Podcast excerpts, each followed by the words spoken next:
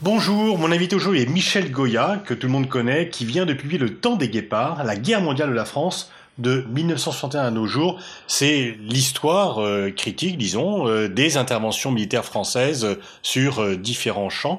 on a déjà parlé sur le site de l'IRIS. Bonjour Michel. On va aujourd'hui parler bien sûr de la guerre russo-ukrainienne qui nous occupe. Nous sommes à un mois, puisque nous sommes le 24 mars, à un mois de début de l'offensive militaire russe. L'armée russe semble piétiner. Est-ce que vous partagez cette impression? Oui, oui, c'est indéniable. Hein. C'est un résultat qui est euh, un peu surprenant hein, en réalité. une guerre, c'est toujours euh, l'occasion de révélation, c'est toujours l'occasion de surprise, euh, parce que bah, c'est pas les armées, non, c'est pas fonctionnent pas en continu. C'est comme si si on prenait des équipes de foot qui ne jouaient jamais de match et qui ont dit ben voilà, vous allez vous rencontrer dans deux ans et mais vous ne jouez aucun match avant. Quoi. Et donc pour savoir ce qui va se passer, c'est toujours euh, très compliqué. Donc on, voilà, on analyse, on suppute, on voit l'état de forme des, des uns et des autres. Et, mais et finalement la guerre c'est ça, quoi. C'est les armées qui se préparent et puis qui d'un seul coup s'affrontent. Et puis à chaque fois c'est une source de grande surprise.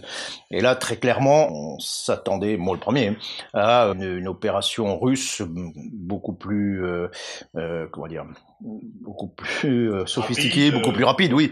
Euh, moi, j'avais estimé que, vu le, rapport de force, en trois semaines, euh, les, les, forces russes seraient sur le Dniepr et que, voilà, au moins les opérations dites majeures euh, seraient terminées, ce qui aurait, pu laisser la place à d'autres formes de combat. Mais et puis en fait, non, pas du tout, quoi, parce que. Euh, Alors comment expliquer cela? Est-ce que les, les Russes sont pas si bien équipés? Est-ce qu'ils ont surestimé leurs forces? Alors d'abord, il y a un problème de plan, simplement. le, le plan russe euh, reposait sur des présupposés qui étaient faux, sur euh, l'idée que le pouvoir du président Zelensky était finalement assez peu légitime et assez faible, que lui-même c'était un personnage assez faible, qu'il y avait une grande frange de la population russophone qui était quand même plutôt favorable à la Russie et qui à la limite aurait accueilli un peu les forces russes en libérateur.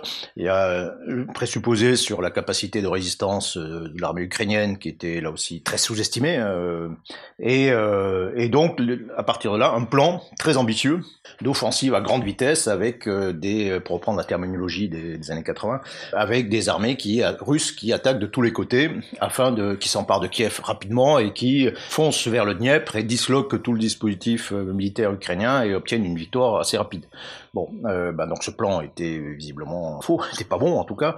Et euh, mais le pire étant d'ailleurs que l'armée russe s'est quand même obstinée à essayer de l'appliquer. Au début, c'est quand même une grande faille du renseignement alors. Oui, oui, bien sûr. Non, non, bien sûr. Donc euh, euh parce que ne, penser que les Ukrainiens n'allaient pas résister, que le sentiment national ukrainien n'était pas aussi fort, c'est donc euh, la confusion entre l'information et le renseignement, le fait de croire à sa propre propagande Oui, oui, il y a de ça, hein, qui est un phénomène assez classique, surtout dans des régimes un peu autocratiques. D'ailleurs, quelques jours plus tard, euh, le directeur euh, des, comment dire, des affaires ukrainiennes, ce cinquième directorat du FSB, donc l'ex-KGB, a été mis à l'écart, a été sanctionné, plusieurs généraux aussi, parce que visiblement il y avait eu quelque chose qui euh, n'allait pas. Soit ils ont ils se sont eux-mêmes trompés et ont trompé le chef Vladimir Poutine, soit ils ont comme bien souvent le cas, expliquer, euh, dit au chef ce qu'il euh, ce qu'il voulait entendre. Mm. Bon, dans tous les cas de figure, on s'est retrouvé avec une image de la situation qui était déconnectée avec la réalité. Donc à partir de là, c'est difficile de euh, gagner.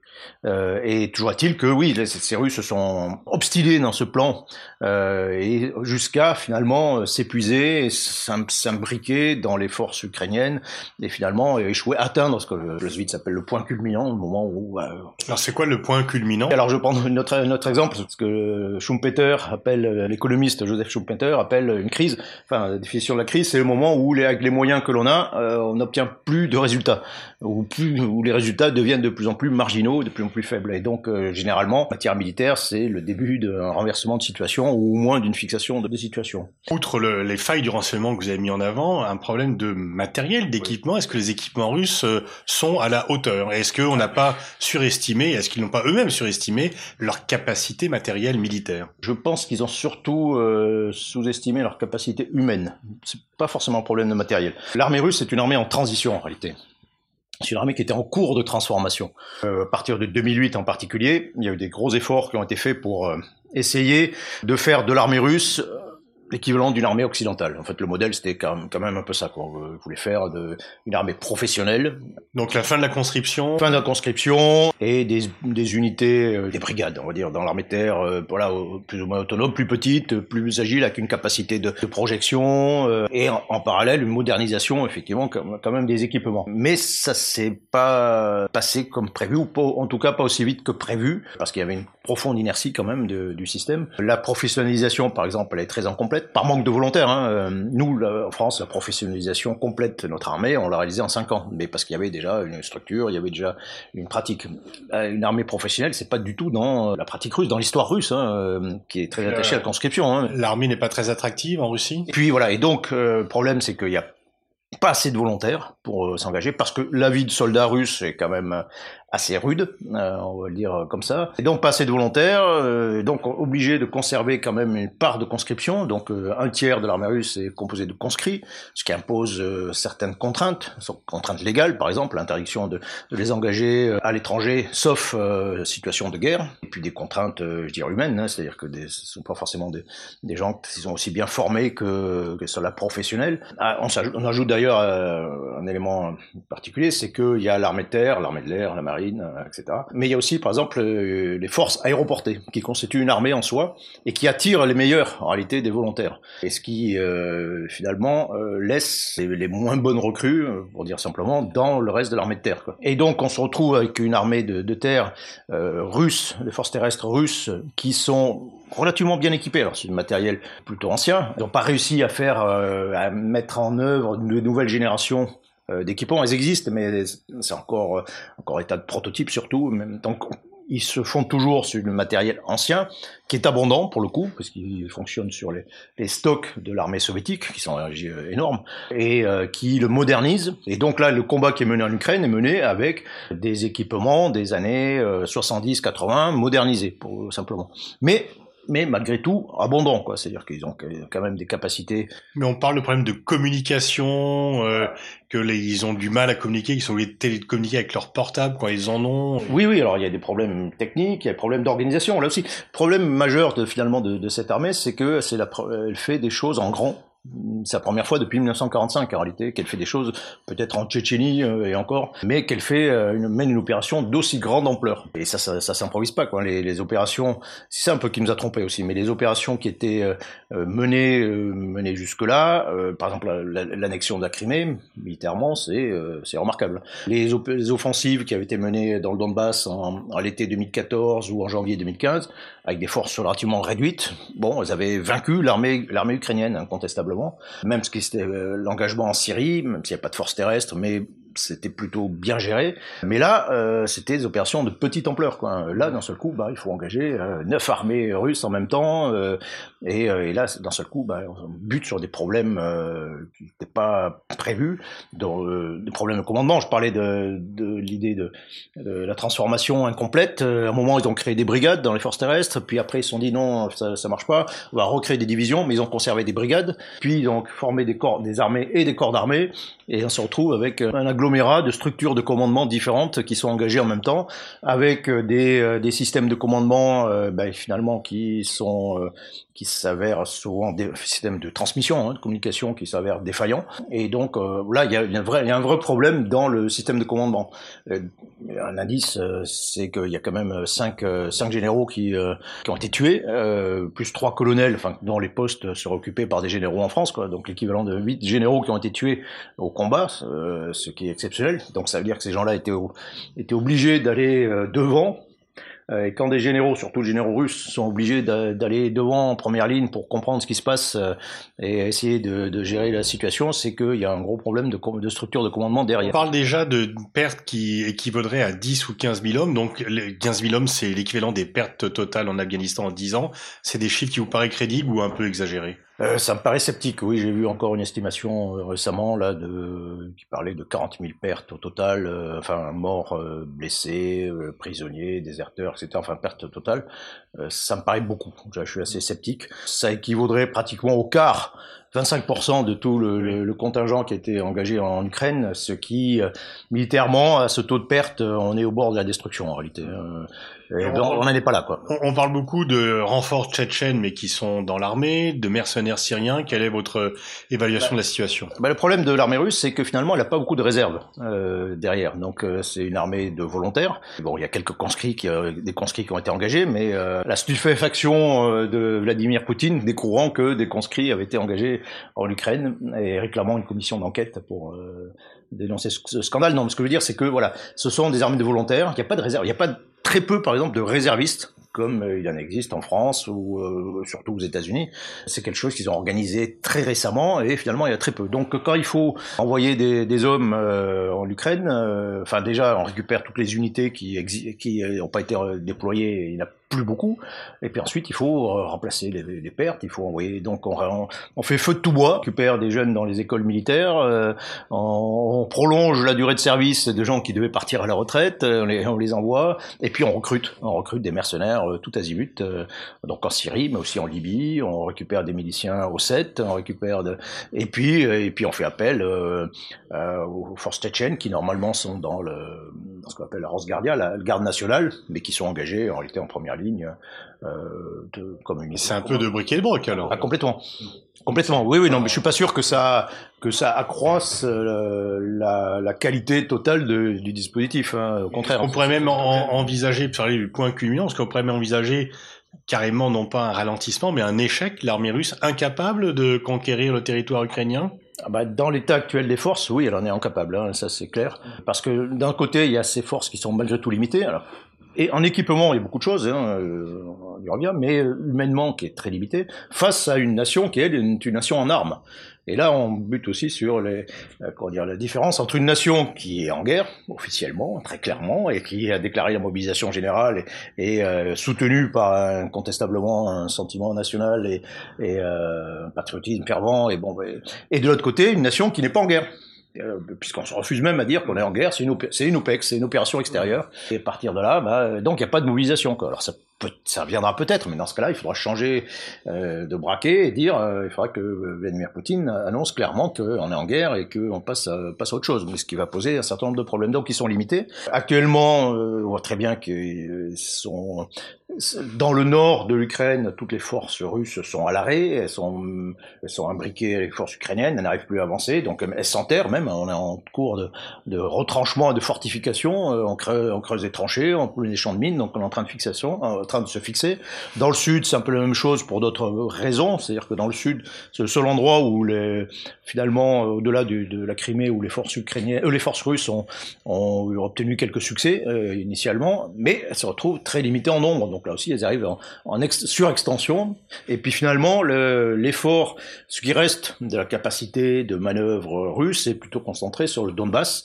Euh, que ce soit à Mariupol ou, euh, même aux limites de, de, des provinces du Donbass euh, et, des, deux républiques séparatistes, avec probablement l'idée ben, de, faire pression sur l'armée ukrainienne qui, qui est dans une sorte de saillant, hein, euh, soit pour au mieux essayer de reconquérir le Donbass complètement, puisque les deux républiques euh, constituent une petite partie du, du, mmh. Donbass, ce qui pourrait être un objectif euh, stratégique, euh, au moins, au moins c'est l'objectif stratégique quasiment minimal euh, pour qui est possible contrairement au reste alors qui, est, qui est peut-être possible effectivement et peut-être voilà en, en faisant pression sur cette force ukrainienne dans la région à obtenir un peu une victoire aussi militaire un peu plus un peu significative sur euh, sur l'armée ukrainienne.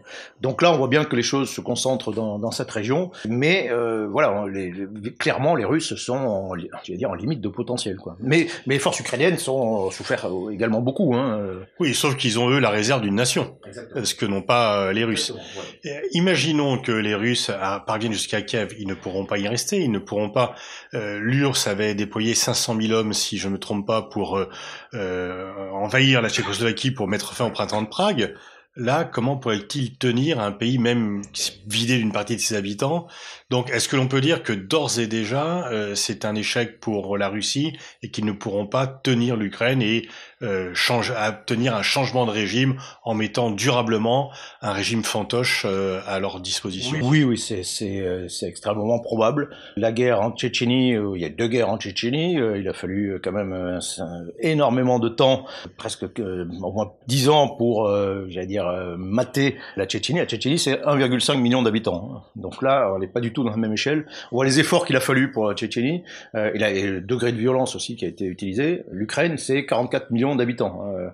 Euh, on n'est pas du tout dans le même, la même dimension.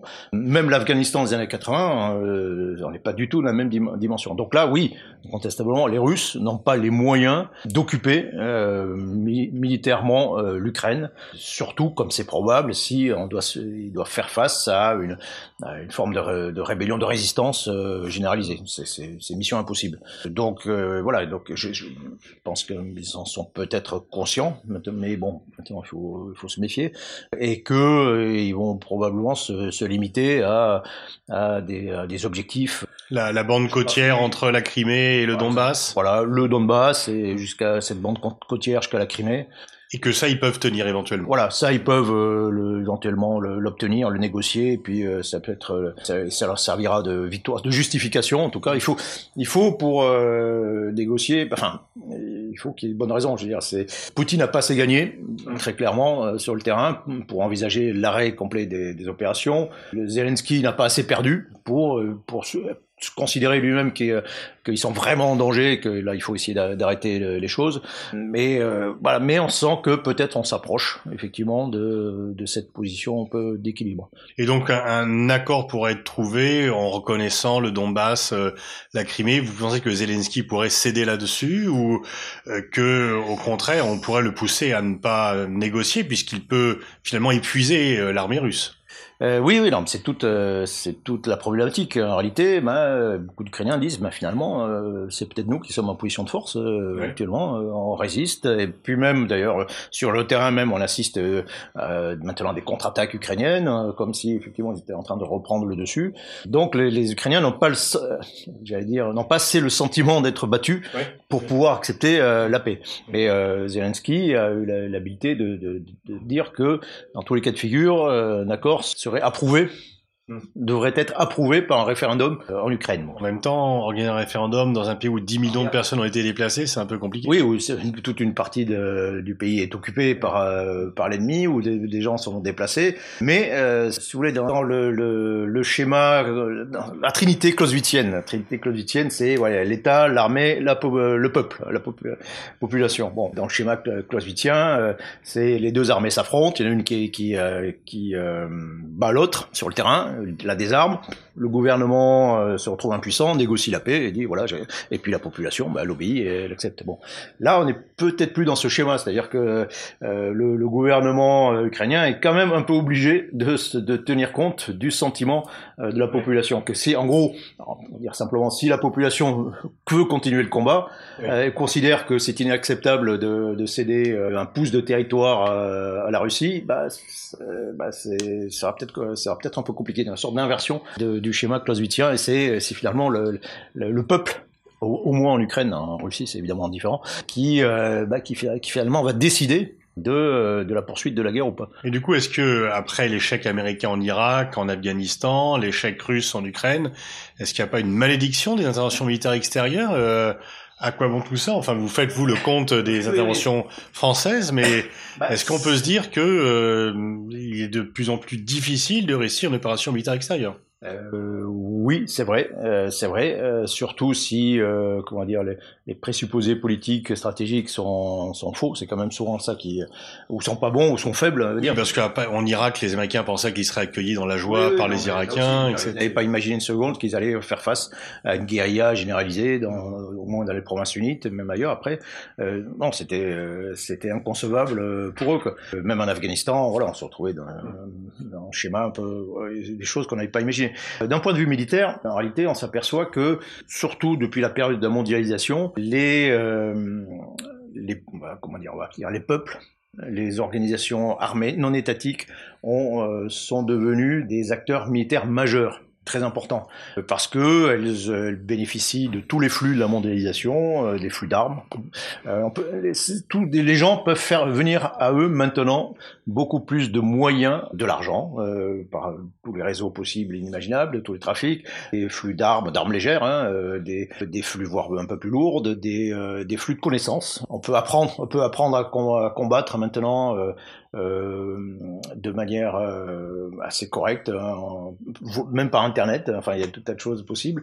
Donc, euh, je prends juste un, micro-exemple peut-être, mais que vous avez quand même deux, les, les, les frères Kouachi, ils ont été capables d'avoir de, l'argent, faire un prêt. Dans un prêt, ils ont acheté des armes à, des malfrats qui, connaissaient. ils se sont auto-formés militairement, et puis, et puis avec des technologies civiles, un smartphone par exemple, ou, des, ou une voiture civile, ils avaient des capacités que supérieure à celle du groupe de combat d'infanterie que je commandais au début des années 80. Euh, et puis, ils étaient bien formés, c'était dans, dans, le truc. Euh, et ces gens-là, c'est deux qui, individus qui étaient prêts, et Amélie Koulibaly peu plus tard, mais euh, ces trois, trois individus qui étaient à peine connus, finalement, euh, avec une capacité euh, de nuisance considérable et euh, ont un impact stratégique. Hein. Quelques jours après leur action, il y avait tous les chefs d'État du monde qui étaient à Paris. Donc, ce que je veux dire, c'est que c'est en étant en ça, les organisations armées ont une puissance maintenant qui est, qui est très importante. Prendre l'exemple du Grand Moyen-Orient, combien les coalitions ont vaincu d'organisations armées en Irak ou, ou même au Liban ou en Afghanistan? Bah zéro. Aucune. Euh, pourtant, il y avait la coalition américaine, c'est une, quantité de puissance qui est phénoménale sur, sur le papier. Ben, finalement, euh, non. Et là, en fait, euh, tous les pays occidentaux vont se réarmer, mais est-ce que la leçon de Salière, c'est que l'armée russe n'est pas aussi menaçante qu'on le dit? Ah ben là, une des premières victimes de, de ce conflit, c'est la crédibilité de l'armée russe. Ça, c'est ça, c'est clair, quoi, hein, qui est très en dessous de ce qu'on pouvait euh, penser comme potentiel. Ça, c'est le premier élément. Le deuxième élément, c'est que ben, elle subit des pertes, subit une casse profonde, et que euh, si le combat dure encore, euh, elle aura beaucoup de mal, enfin beaucoup de temps à s'en remettre. On a le sentiment qu'il faut se réarmer par rapport à cette menace. Euh, oui, parce, oui, parce que euh, bah, comment dire, c'est souvent un peu comme ça quand même. Hein. Il y a un peu de euh, les, les, les politiques euh, de défense sont pas sont pas fondées sur toujours sur des choses très logiques, très rationnelles. Je parlais des frères Kouachi tout à, tout à l'heure. Bon, ben, on a changé notre politique de défense après les attentats de janvier 2015. Bon, les attentats, dire, c'était pas une surprise, hein. il était marqué dans tous les livres blancs, dans tous les qu'il y avait une forte probabilité pour qu'il y ait des attentats terroristes en France, quoi. Et puis c'était pas nouveau d'ailleurs. Euh, bon, et il y a des attentats. ok, c'est terrible, mais euh, c'est pas une surprise en réalité. Donc je vois pas pourquoi il aurait fallu changer la politique de défense qui était définie. Eh ben non, on décide de faire euh, basculer complètement, d'inverser complètement nos politiques de défense à la suite d'attentats de, de, 2015 en France. Bon, euh, donc on, on fonctionne sur l'émotion. Mais la, crise du, Covid a montré que des choses qu'on croyait impossibles économiquement, finalement le sont, mhm. euh, et que voilà. mais euh, pour revenir plus précisément à votre question, oui, il faut, enfin, que montre bien, et pour une fois, je pense que les, les, les, armées françaises, en tout cas, avaient quand même un peu anticipé ce genre de choses. Ça fait depuis au moins depuis 2014 qu'on se pose quand même beaucoup de questions euh, sur l'idée de la notion de confrontation euh, avec euh, la Russie ou la Chine. Euh, cette idée que euh, il est quasiment impensable d'avoir à affronter ces puissances nucléaires directement, même si peut-être à petite échelle c'est peut-être possible, parce qu'évidemment c'est beaucoup trop dangereux d'escalader vers euh, le seuil euh, nucléaire. Mais euh, en revanche, tout le reste est possible et même probable. Tous les types d'affrontements possibles, tout ce qui peut me permettre de faire pression sur l'autre sont utilisables, qu'il s'agisse d'opérations d'influence, de pression économique. Enfin voilà, deux auteurs chinois avaient écrit un livre qui s'appelle La guerre hors limite, disant que voilà, en fait il n'y a aucune limite, aucune limite à l'affrontement. et donc il y a ça qui est et parmi ces, instruments, il y a aussi la force, malgré tout. On peut utiliser la force euh, sans, euh, sans l'utiliser. Euh, on peut une des stratégies, par exemple, parce qu'on retrouve beaucoup d'éléments de la guerre froide, hein, quand même, dans tout ce qu'on est en train de, euh, beaucoup de logique, de, de, de, dire de méthode, de tactique de la guerre froide. Une tactique de la guerre froide, c'est ce qu'on appelait ça le piéton imprudent. Piéton imprudent, c'est on peut pas s'affronter militairement, mais si on, on met d'un seul coup, on met tout le monde devant le fait accompli, ou si si un pays comme la Russie annexe d'un seul coup l'Ukraine en quelques jours, bah, bon ben voilà, ben, tout le monde est devant le fait accompli. On se retrouve à la situation euh, ex, ex à la fin, de, et on n'a pas eu le temps de réagir. Dans les années 80, moi je suis un vieux soldat de la guerre froide, hein, un des scénarios sur lesquels on travaillait, qu'on redoutait, c'était une, une, attaque éclair de la République fédérale allemande. donc on se dit voilà, si les Russes arrivent en quelques jours à, à aller jusqu'au Rhin, est-ce qu'on aura le temps de, réagir? Est-ce qu'on aura le temps, même au niveau le plus élevé, stratégique, d'envisager l'emploi de l'arme nucléaire? Euh, C'est pas sûr. Et donc, ce que je veux dire par là, c'est que, par exemple, si on avait euh, vraiment voulu arrêter euh, la Russie, eh ben, on, on déployait immédiatement plusieurs brigades en Ukraine euh, Hitler, voilà, hop, en, quelques jours. C'est ce qu'on a fait, donc j'en parle par exemple, c'est au Tchad, 1983, le gouvernement tchadien nous appelle au secours en disant, voilà, je, suis menacé par les forces libyennes qui sont dans le nord, et là, hop, dans la foulée, Quelques jours plus tard, il y a trois bataillons français qui sont au milieu du, Tchad. On définit une ligne rouge. Il y a des forces aériennes qui sont euh, placées, la marine, et on dit voilà. Donc on a occupé le terrain en quelques jours. Et puis on a placé tout le monde, euh, notamment les, Libyens, devant le fait accompli. Et on a dit voilà, maintenant qu'est-ce qu'on fait quoi? Si voilà une ligne rouge et si vous bah, c'est la guerre. Et donc euh, voilà, c'est on a occupé le terrain. Mais euh, dans le cas comme l'Ukraine, d'abord matériellement, on ne pouvait pas le faire on était incapable de déployer euh, quoi que ce soit aussi loin, aussi vite surtout. Euh, et par, en revanche, les Russes, eux, ont été capables de le faire et, ont été les premiers à, premiers à le faire. Donc ce sont eux qui nous ont placés devant le fait accompli. Et puis, euh, puis deux, on n'a pas osé non plus le faire. La différence entre la Libye et l'Ukraine et la Russie, c'est l'arme nucléaire. merci, merci Michel Goya. Je renvoie à la lecture de votre livre Le temps des guépards. C'est aux éditions Talondier. Merci.